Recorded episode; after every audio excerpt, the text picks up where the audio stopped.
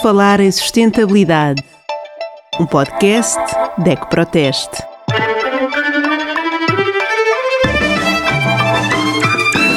Hoje vamos falar de sustentabilidade com João Menezes, secretário-geral do Conselho Empresarial para o Desenvolvimento Sustentável, ou na sigla em inglês BCSD. Correto, João? Correto. Muito bem. Estas são as conversas da DECO Proteste à volta da sustentabilidade. Comigo está a minha colega Rita Rodrigues, eu sou o Bruno Santos e eh, iríamos começar por pedir ao João que nos dissesse afinal o que é o BCST ou o Conselho Empresarial para o Desenvolvimento Sustentável. Sim, só para simplificar, eu vou recorrer à sigla, inglês, que significa em inglês Business Council for Sustainable Development. E o BCSD Portugal é uma associação empresarial um, que foi criada há 19 anos por três empresários portugueses, o engenheiro Belmiro de Azevedo, o Dr. Vasco de Melo e o Dr. Álvaro Barreto, que perceberam a transição do século XX para o XXI que iria haver dois temas-chave de transformação das sociedades, das economias e dos modelos de negócio ao longo do século XXI.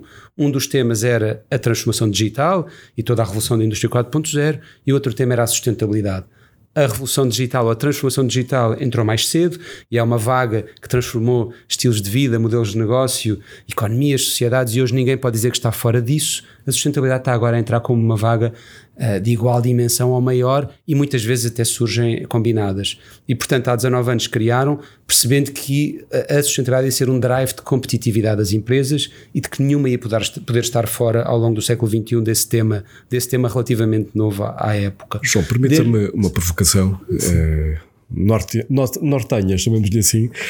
Quando olhamos para os vossos membros, para os membros do, do BCSD, e esta agora é a provocação, eu lembro muito daquela frase do Luís Filipe Menezes, do elitista, socialista e liberal. Ou seja, até que ponto é que esta estrutura efetivamente reflete a estrutura empresarial do país? Uh, não reflete, uh, não reflete porque a sustentabilidade ainda não está tão democratizada, não foi uh, tão apropriada quanto seria bom e de forma igual pelos vários setores e pelas empresas de diferentes estilos e, e, e, dimensões, nomeadamente. É evidente que o BCSD começou por ser um fenómeno de grandes empresas, uh, tal como a sua alma mater, se quisermos, o World Business Council for Sustainable Development, que tem membros que representam 10% do PIB mundial, mas em número de empresas não são muitos. Muitas, os nossos membros são 100 e, e representam mais de 10% do PIB nacional. Portanto, em poucas empresas nós temos uma grande representatividade de PIB. Mas, por exemplo, só para dar um exemplo, no PSI 20, que são agora 18 empresas, 15 dessas 18 empresas do PSI 20 são nossos membros. Não por uma preferência especial por grandes empresas, mas porque historicamente foram aquelas que tinham maior exigência por parte do regulador, mas também maior, mas também maior capacidade de meios financeiros e humanos para avançar com a agenda da sustentabilidade. Uma PME uh, do Norte ou, ou, ou, ou, menos solista e liberal, liberal, vou usar a sua expressão, Uh, nos, uh, só por pressão de mercado e regulador é que tem vindo a aderir mais recentemente. Por exemplo, no setor têxtil, nós temos tido muitas empresas a aproximar-se têxtil e calçado. Porquê? Porque os clientes para os quais produzem no norte da Europa e que têm marcas estão que querem ser sustentáveis estão a exigir. Então há aqui uma questão também de cultura empresarial, afinal cabo de mentalidade ainda. De... Está agora a chegar à sustentabilidade, é isso? Sim, absolutamente. Eu diria que a competitividade das empresas passou a determinado momento, há umas décadas, pelo preço, depois perceberam que não podíamos competir com o preço com a China e teve que transitar para, para a qualidade, depois tiveram que abraçar a transformação do digital e quer dizer, uma vaga de cada vez, não é? Agora a sustentabilidade também são só nomes novos, investimentos novos, uh, uh, ambientes novos e, portanto, uh, eu percebo que as PMEs tenham tido que ser seletivas no passado e que agora se vejam forçadas a ter que dar este passo também. A palavra é essa mesmo. Porquê é que têm que se ver forçadas? Eu penso que nós aqui temos um papel fundamental, nós enquanto defesa do consumidor, porque este movimento da sustentabilidade tem que ser algo natural. E, Mas é que vêm-se forçadas precisamente pelo consumidor. Uh, o, o, movimento é um movimento de baixo para cima e de cima para baixo. De cima para baixo é o regulador, sem dúvida, é o investidor, porque os investidores cada vez mais cobram um prémio de risco a empresas não sustentáveis porque se têm mais risco. E vimos agora durante a crise Covid-19 os índices bolsistas que melhor performance tiveram ou que menos caíram foram aqueles cabazes de empresas sustentáveis. Portanto, e esse é o movimento, o investidor, o regulador, de cima para baixo as oportunidades de investimento, o Green Deal europeu, e portanto a empresa se quer fazer, uh, recorrer àquelas linhas de financiamento, tem que cumprir um certo um conjunto de critérios designados ESG, Environmental, Social and Governance, ou seja, tópicos relacionados com o ambiente, aspectos sociais e de governance da própria organização, mas por outro lado também é um movimento de baixo para cima, e é muito esse, e é fundamentalmente fundamentalmente esse que está a transformar os modelos de negócio das empresas, porque são os consumidores, só para dar um exemplo, Uh, um exemplo, podia dar milhares deles. Os ténis Adidas feitos de plástico recolhidos no mar, em 2017 venderam 1 milhão de pares, foi o ano em que se lançaram. Em 2019 venderam 17 milhões de pares. A sustentabilidade e isso é consumidor, é, é mudança de comportamento. O grande fator de escolha, não é? Do futuro. Ou pelo menos neste futuro que adivinhamos para já. A sustentabilidade vai Sem ser dúvida. esse fator Os, de compra. a geração millennial, a Z e as gerações futuras querem fazer do consumo um ato de cidadania.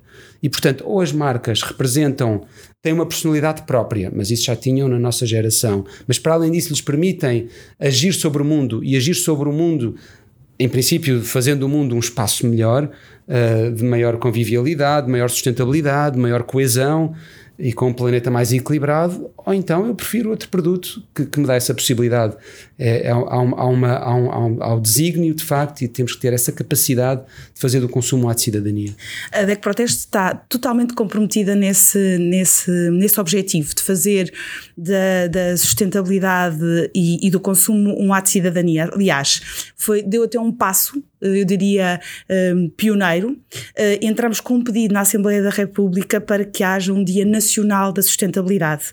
E o dia que escolhemos é o dia 25 de setembro, precisamente pela, pelo facto de ser o dia onde uh, a Organização Nacional das Nações Unidas uh, definiu aquilo que seriam as metas para 2030 e, portanto, o, compromisso.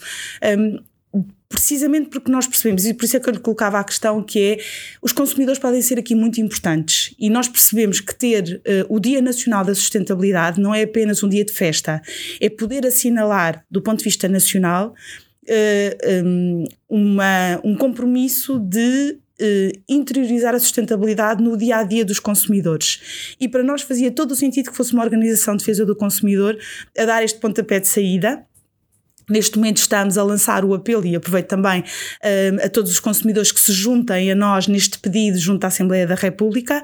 Tam, estamos também a fazer um trabalho junto das marcas e eu penso que eventualmente até aqui uma ponte com a, a BCSD pode ser interessante e importante um, nesta, nesta afirmação deste, deste Dia Nacional, porque nós acreditamos que os consumidores podem ser aqui uma pedra facilitadora no assimilar desta preocupação, não apenas naqueles que têm um, compromissos, digamos assim, ou obrigações a nível europeu ou a nível de mercado, mas acima de tudo numa melhor resposta aos consumidores.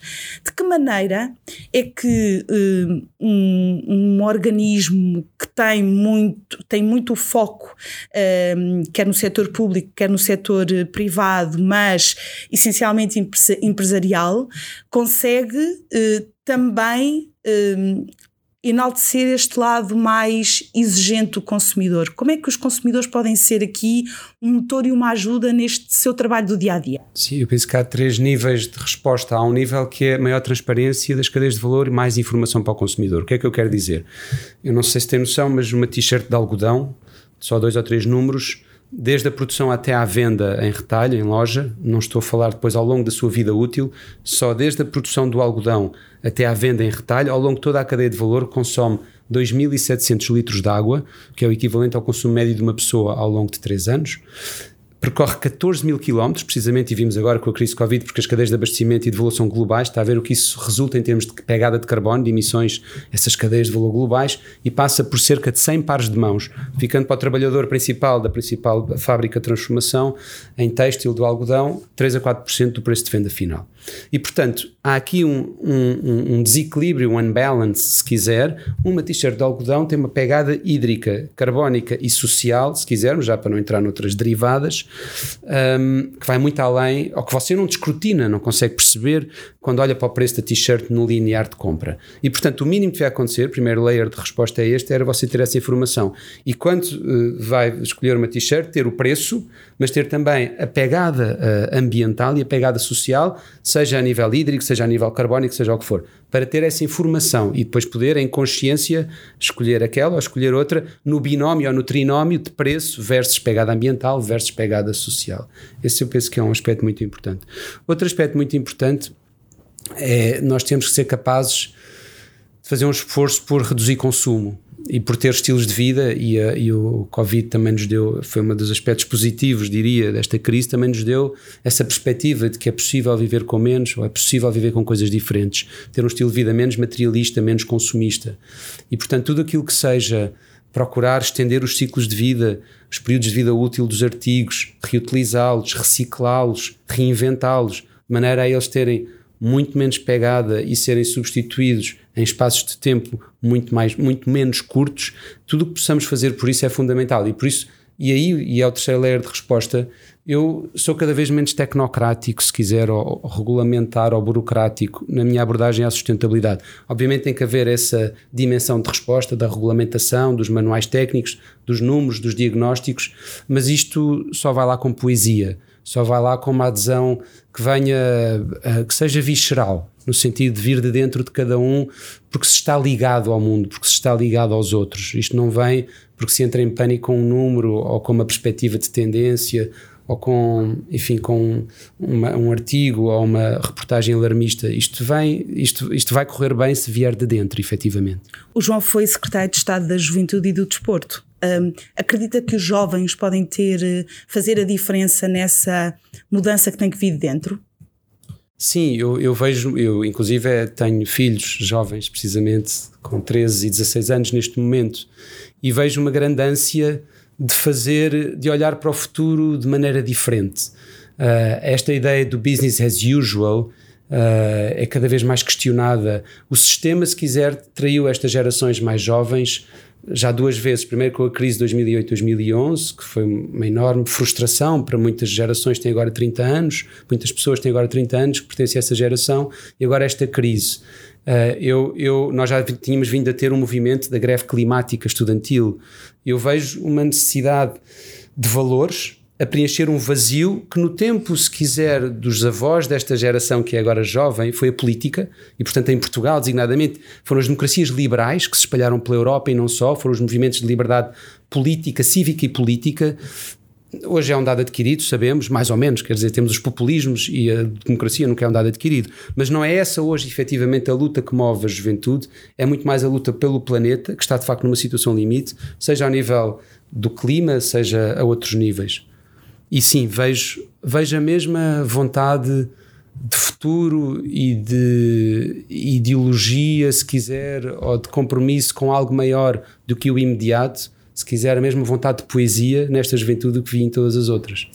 Permitamos, eu, eh, eu, tenho filhos também com adolescentes e vejo-os muito agarrados às redes sociais e a, ler muito pouco poesia. Deixe-me ser aqui é, um bocadinho primário, talvez, mas eu nas gerações anteriores via a política como um compromisso para a ação. Hoje, esse compromisso para a ação, eu diria que está bastante afastado daquilo que é depois a prática, ou seja, é, falamos da greve climática, todos nós assistimos, por exemplo, às manifestações em Lisboa e vimos depois muita gente acabar numa cadeia de fast food a ingerir doses massivas de carne bovino, que sabemos que, cuja produção sabemos tem um efeito devastador para a atmosfera, é, é, para a camada do ozono. A minha questão aqui é, efetivamente, eu devo dizer-lhe até pela minha, pela minha formação, que gosto muito deste discurso e revejo-me profundamente nele. Falta efetivamente sonho, digamos assim, para nos guiar, mas depois na prática, como é que nós traduzimos isto? Como é que traduzimos este manifesto uh, do BCSD para o resto do território? Como é que efetivamente uh, não transformamos apenas esta questão numa questão geracional e vamos ter de demorar 25, 50 anos até conseguirmos dar a volta no nosso país? Como é que há este compromisso para a ação? Como é que nós pragmatizamos toda esta poesia e toda esta, esta visão, eu diria idealista, uh, da sustentabilidade e das práticas que a elas estão ligadas. Sim, um, é uma transformação sistémica de que estamos a falar, são complexas e exigem muitas. Exigem que, se, que se, como na acupuntura, que se coloquem agulhas em muitos pontos, uh, que são pontos-chave para que depois o sistema mude efetivamente. Uh, eu, eu uh, o, o, que noto é que há uma disponibilidade de facto por parte da juventude e já vamos ao, ao como. Por exemplo, ainda recentemente eu tive a oportunidade de estar em, dois, em duas manifestações públicas, uma dos uh, trabalhadores e colaboradores do setor da cultura, que foi ali no Rocio, uma concentração, depois no Black Lives Matters, e sobretudo no segundo, que também se cruzou com uma manifestação relacionada com o clima, havia de facto uma vontade imensa por parte dessas camadas mais jovens de, de, de dizer estamos aqui uh, e queremos de facto que o mundo possa, possa ser um pouco diferente. Uh, eu, uh, mudar sistemas é um dos desafios da história da humanidade, sabemos isso. Temos feito muitos progressos, mas não temos evoluído ao ritmo um, ideal. E provavelmente será sempre assim, como dizia a Sofia Melbrenner, morreremos sempre em algum lugar do inacabado. O que eu costumo pensar é que o importante ou o fundamental é que as soluções ganhem corrida aos problemas. Vamos ter sempre novos problemas, mas se formos capazes de garantir que as soluções ou as novas soluções ganham, ganham corrida aos novos problemas, estaremos melhor no fim. Não estaremos necessariamente bem, mas estaremos melhor. Relativamente a estes jovens e como fazer disto algo um, de uma adesão mais fácil, eu, a, política continua a ser um desafio a política participativa e os mecanismos de política participativa. Os meus filhos, designadamente, mas é também o que eu vejo à minha volta, continuo a sentir muito pouco o apelo da política.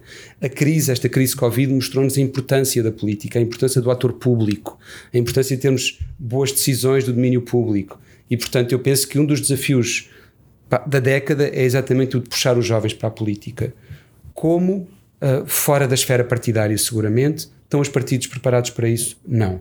E, não, e em muito pé de página e em muito parentes é uma das razões pelas quais eu não estive muito tempo e não dei, muito, não dei uma continuidade mais longa à minha experiência política, é porque de facto o sistema é um sistema que ainda tem muitos desafios, mas eu estou profundamente convencido de que há disponibilidade e vontade nestas gerações mais jovens para participar de formas mais criativas, de formas mais informais, provavelmente, um bocadinho à margem dos gatekeepers do sistema, que são os partidos, mas vejo uma enorme vontade de participar. Só para dar um exemplo, uh, e também não queria pessoalizar muito, mas a minha filha, como todas as jovens de 16 anos, é absolutamente refém das redes sociais, uh, do Instagram e de outras realidades, de outras bolhas.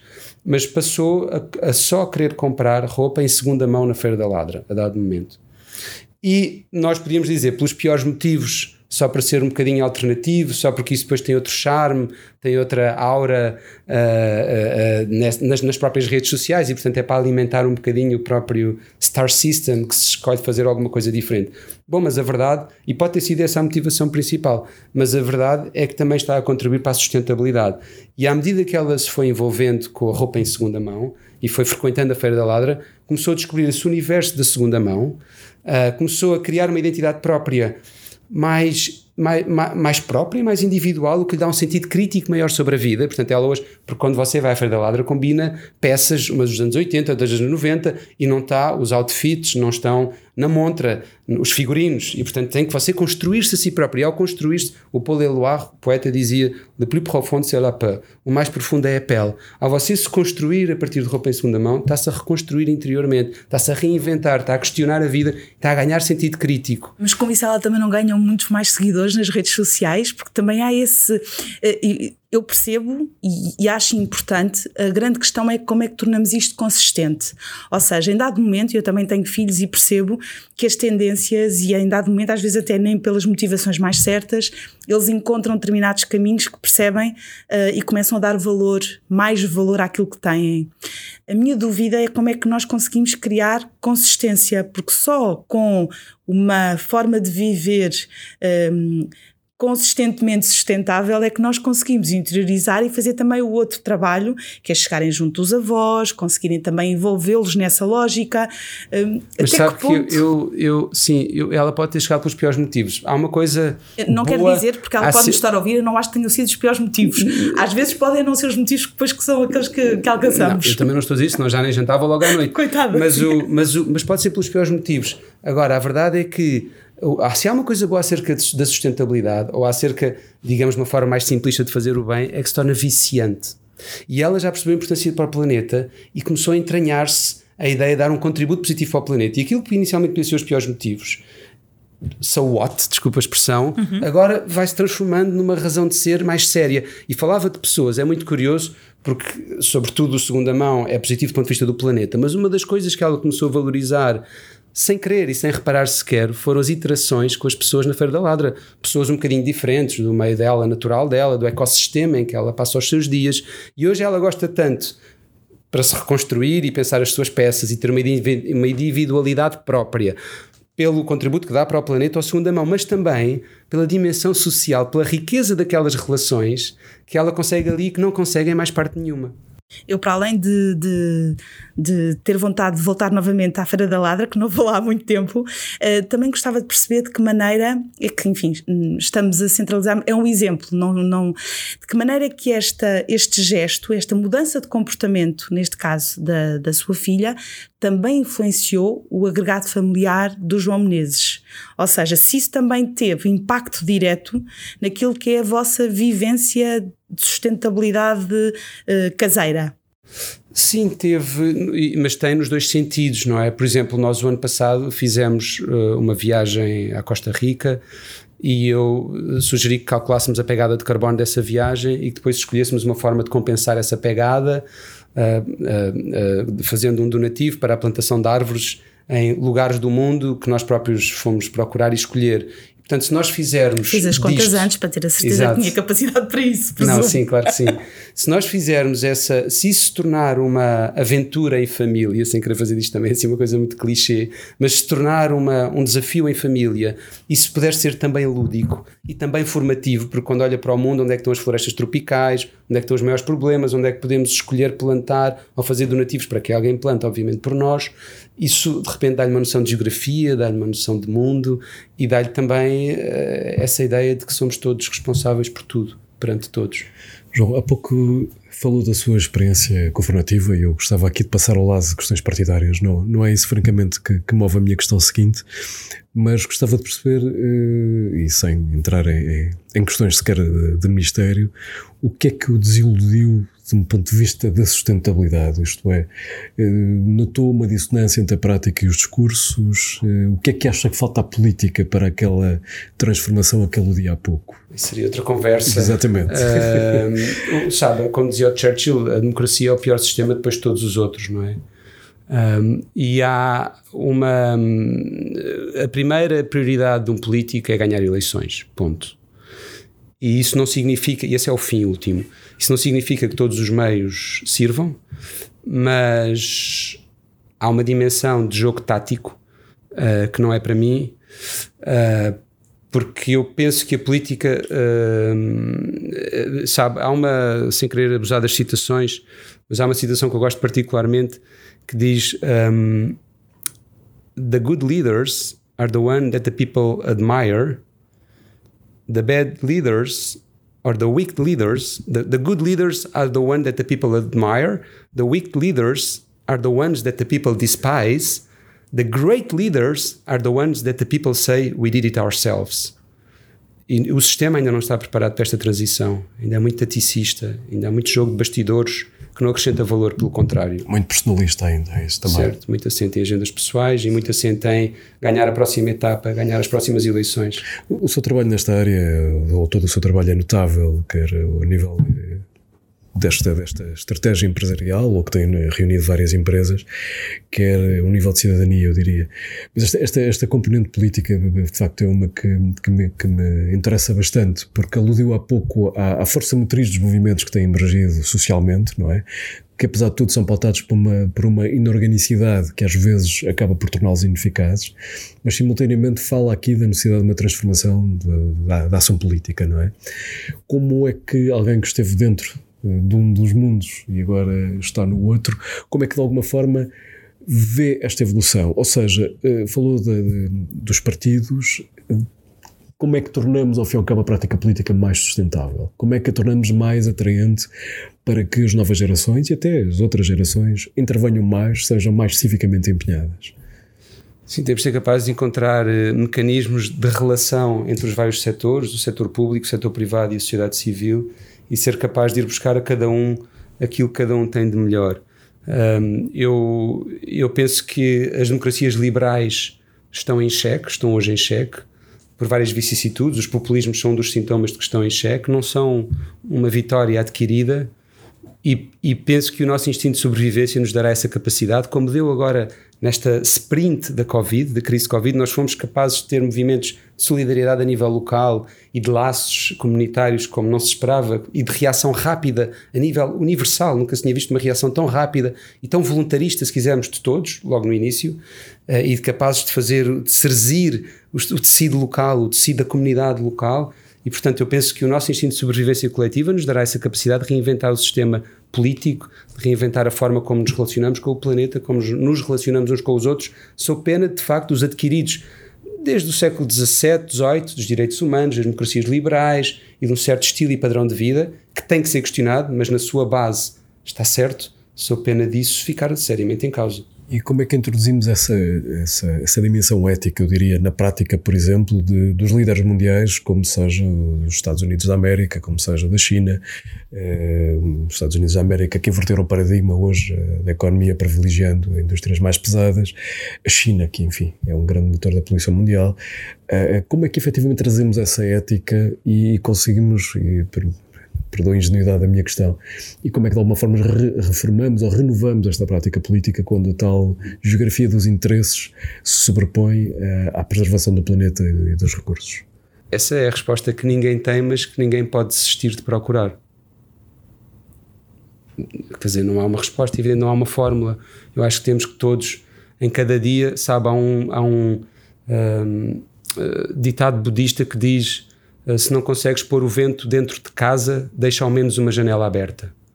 Que cada um de nós deixe uma janela aberta. Mas, por exemplo, nos tratados comerciais a nível global tínhamos capacidade de criar essa corrente de ar, ética, de alguma forma. Acho que podíamos constituir-nos como, por exemplo, a União Europeia, como um grupo de pressão, somos um dos grandes importadores, não é? quer da China, quer, quer dos Estados Unidos, seríamos capazes ou seria aconselhável, eu diria mesmo, seria imprescindível que introduzíssemos essa dimensão ética doravante na forma claro, como negociamos? Claro, a sustentabilidade tem três eixos-chave, o eixo do planeta, o eixo das pessoas e o eixo do governance, o tal ESG, Environmental, Social and Governance. O governance é precisamente isso, é ética, transparência, compliance, com a ética, designadamente com princípios morais, pagar os impostos, igual, uh, não discriminar, enfim, etc., não corromper, e portanto, sem dúvida que é um, dos, é um dos pés do tripé da sustentabilidade. É tão importante como a dimensão planeta e tão importante como a dimensão social, porque não é só o que se faz, é também o como se faz, e o como se faz é decisivo. Uh, e muitas vezes, de facto, o rei vai nu, vai dizer coisas muito bonitas do ponto de vista do planeta, a fazer tal regulamentação, mas depois o exemplo que dá atira eh, no sentido uh, oposto. E, e, e portanto, é, é, e das três dimensões, se quiser, da sustentabilidade, é aquela de que ainda menos se fala. Começou por se falar do planeta, depois das desigualdades sociais também entraram na equação, e agora, ao nível do governance, de facto, há imenso a fazer. Agora, como é que se transforma uh, a ética? Uh, seja das instituições, seja de cada um de nós individualmente, pela educação, uh, pelo sentir e onde é que isso se aprende, se é que se aprende. Na escola, na família, na interação social. É isso. Na poesia é por aí Sim, que vamos. No fundo, está, na, está, também nas nossas mãos e a DEC Protesta assume essa responsabilidade de veículo para os consumidores, de, de os envolver a todos e de acreditar e de continuar a deixar essa janela aberta. Nós também acreditamos que estes, uh, o pod, este, este podcast de falar de sustentabilidade poderá ajudar e conversas interessantes como esta poderão também ajudar os consumidores um, ehm, a tomar essa decisão, a tentar concretizar um bocadinho mais aquilo que é uma intenção que, que, acreditamos e que os números também nos dizem que existe, mas muitas vezes o que não existe depois é o lado mais concreto, um, indo para um lado mais concreto. E, eu terminava se calhar com uma pergunta, uh, uh, com uma provocação.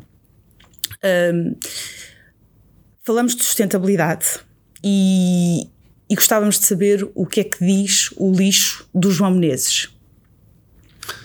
Sim, bom, o, o, meu lixo, olha, em números, nós não falámos números, é, é engraçado, não foi uma conversa nada tecnocrática, digamos, mas o ano passado consumimos de recursos naturais 100 mil milhões de toneladas uh, de recursos naturais e produzimos 32 mil milhões de toneladas de lixo. E, portanto, o que diz o meu caixote de lixo é que devia ser mais pequeno, antes de mais.